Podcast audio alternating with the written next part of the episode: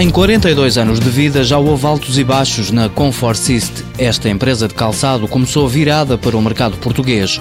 Com a entrada na CEE, passou a fabricar marcas de outros clientes.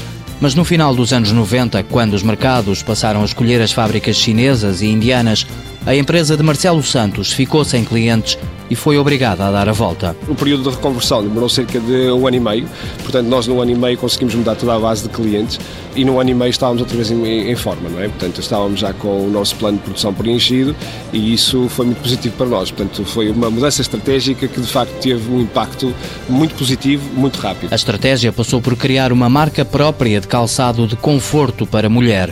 Uma década depois, a marca Softwaves tem mais de mil clientes em 30 países. Talvez a Alemanha talvez seja o país individualmente que nos compra mais, também é um país onde nós começamos logo inicialmente eh, com mais empenho, mas vendemos 3% para aqui, 3% para ali, 4% para lá, portanto, eh, nos vários países, nomeadamente Austrália, Israel, Turquia, Rússia, Cazaquistão, Emirados Árabes Unidos, Canadá, quer dizer, são muitos os mercados onde nós estamos presentes e o nosso esforço agora agora é tentar vender mais em cada um desses mercados. A próxima fase passa por adaptar a produção aos gostos de cada país. Se queremos vender mais em cada um dos países, talvez tenhamos que perceber um pouco mais as diferenças.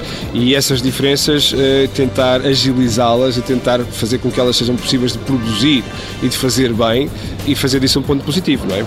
Talvez esse seja o segundo passo agora e seja o segundo desafio que nós tínhamos que tomar. No ano passado, a faturação da Comfortsist cresceu 20%. A empresa fabrica 800 pares de sapatos por dia. Vão quase todos para lojas multimarca no estrangeiro. Em Portugal só está presente em algumas farmácias.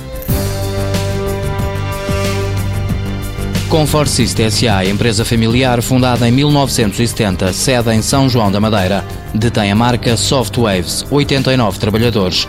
Faturação em 2011, 5 milhões de euros. Volume de exportações, 98%.